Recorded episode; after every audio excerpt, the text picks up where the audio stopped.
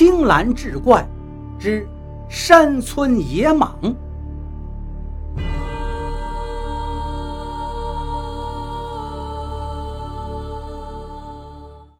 书接上回，此时虽然是午后，但是这小树林里竟冒出来一阵阵阴风，让老张感到浑身战栗。这片树林里大多都是槐树。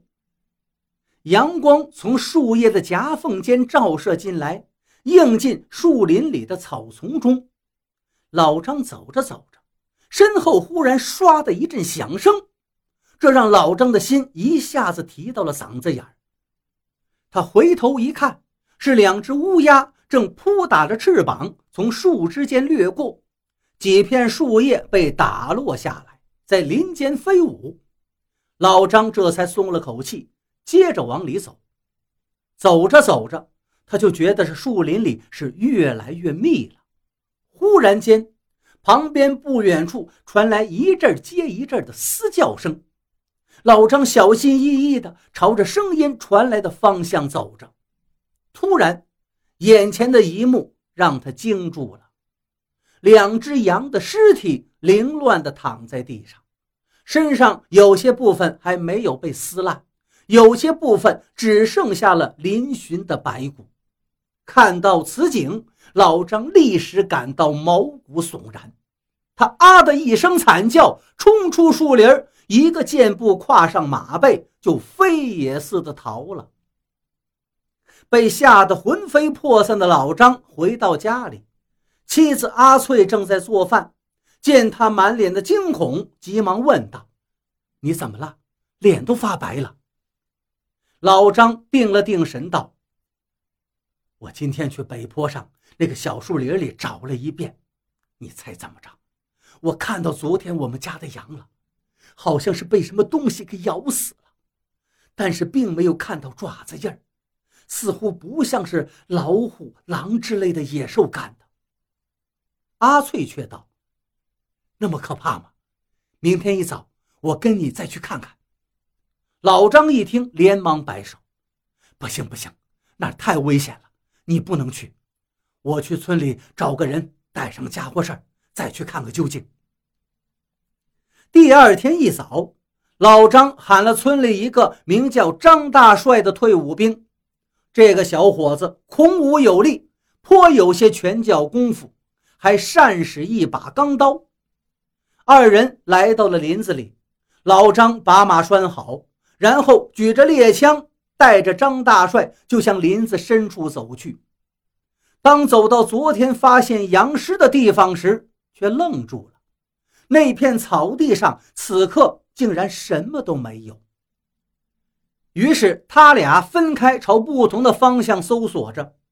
不一会儿的功夫，老张听到不远处的林子里有悉悉索索的声音，抬眼看去。还有树枝、野草在剧烈的晃动。正惊疑间，只见张大帅从林中跑出，向自己方向跑过来，一边脸色通红地喊着：“快跑！老张有野猪！”老张见状，也慌忙跟着跑了起来。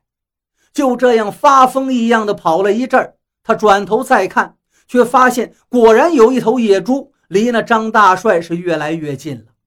老张大喊：“危险！你后面！”大帅张大帅闻听，并不怠慢，纵身一跃，抓住头顶一根粗大的树枝，双脚腾空而起。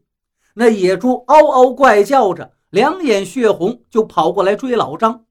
老张是又吓又累，已经有些跑不动了。张大帅看情况不妙，立刻撅下一根碗口粗的树枝。一个箭步赶上野猪，抡起树枝一顿猛砸，那野猪吃痛，嚎叫哀鸣，然后猛然一个转身，把张大帅撞倒在地。